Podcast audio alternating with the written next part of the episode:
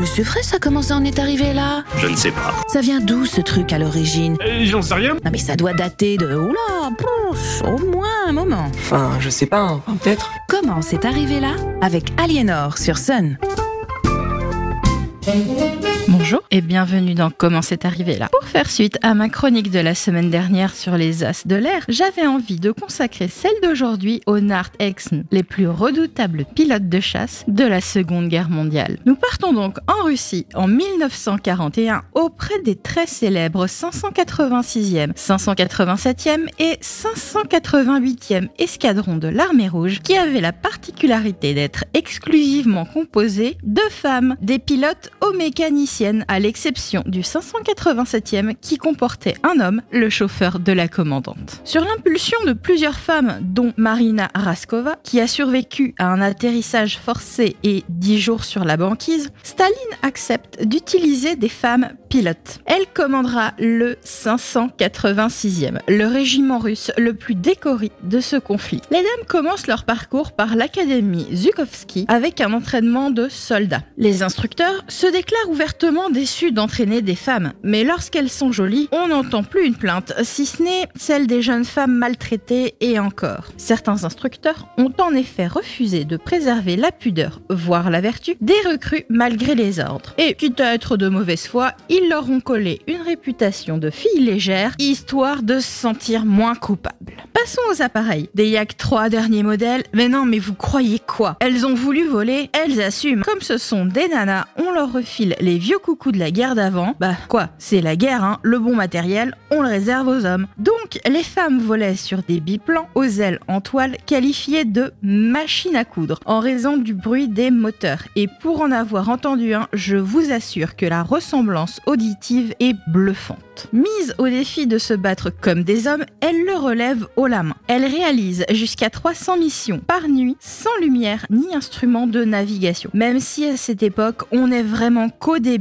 des radars embarqués. Elle ne s'arrête que le temps de refaire le plein en carburant et en munitions et repartent. Le bruit et la lenteur en font des cibles faciles. Beaucoup de pilotes ou de navigatrices reviennent blessés et avec des avions plus ou moins abîmés. Alors, elles transforment les faiblesses de leurs appareils en force. Elles éteignent les moteurs pour descendre en altitude façon planeur, larguent quelques bombes et rallument les gaz pour remonter rapidement. Le bruit occasionné par cette tactique est semblable à un long cri strident et terrifiait les soldats allemands. Lorsqu'ils apprennent que ces avions sont pilotés par des femmes, ils les surnomment alors les sorcières de la nuit. En allemand, Nachthexen. Mieux vaut invoquer le surnaturel que d'être terrorisé par des nanas. Il paraît qu'à l'époque, ça ne faisait pas viril. D'ailleurs, quand elles doivent s'éjecter et sont capturées par l'ennemi, ce dernier se montre beaucoup plus dur avec elles qu'avec des hommes. On dit même qu'elles préféraient se suicider que tomber entre leurs mains. Une basse vengeance Ceci n'est qu'une supposition.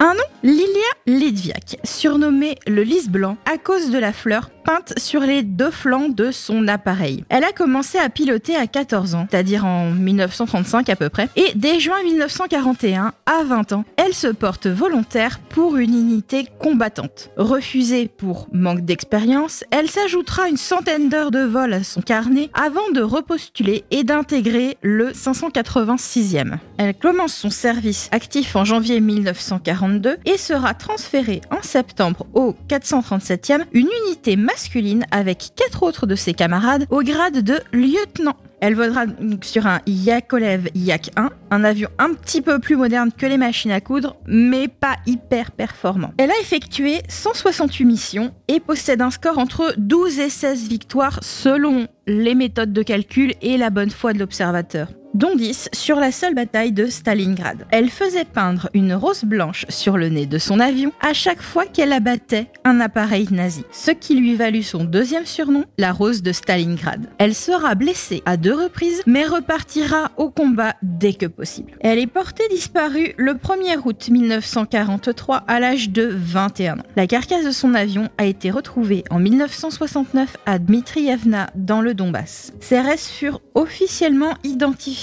dix ans plus tard. Comme toujours, la mort d'un personnage aussi célèbre suscite des désaccords. Le pilote soviétique Vladimir Lavrienkov a affirmé l'avoir vu dans le camp de prisonniers où il se trouvait. Gian Pietro Mialetti fait quant à lui remarquer qu'une femme pilote a sauté en parachute de son appareil dans la zone où Litviak a disparu et qu'elle est la seule femme à avoir disparu à cet endroit le 1er août. Il rapporte par ailleurs que l'historien russe Anatoly Pliak, ancien major du KGB, lui aurait rapporté que Litviak avait survécu et été faite prisonnière. Enfin, en 2000, l'ancienne pilote Nina Raspopova, la commandante du 588e, déclare avoir reconnu Lilia Litviak dans un reportage diffusé à la télévision et tourné en Suisse dans lequel intervient une ancienne pilote soviétique qui ne donne pas son nom mais dit avoir été blessée deux fois. Comme dans les autres pays, la fin de la guerre s'est révélée excessivement ingrate pour ces dames. Les régiments furent dissous sur ordre de Staline dès la fin de la guerre, avant même les défilés de l'armistice, où on refusa que les dames pilotes, arguant que leurs avions étaient trop lents. Un petit problème de rivalité dans le culte de la personnalité. Les demoiselles étaient un petit peu trop populaires au goût de l'oncle Joseph qui s'est vexé de trouver sa gloire personnelle dans l'ombre de leurs avions. Il leur interdit même de piloter, que ce soit militairement ou civilement, après la signature des traités de paix. Je vous laisse en description du podcast quelques liens pour en apprendre un petit peu plus parce que vraiment condensé et je vous souhaite une très belle journée à l'écoute du son unique.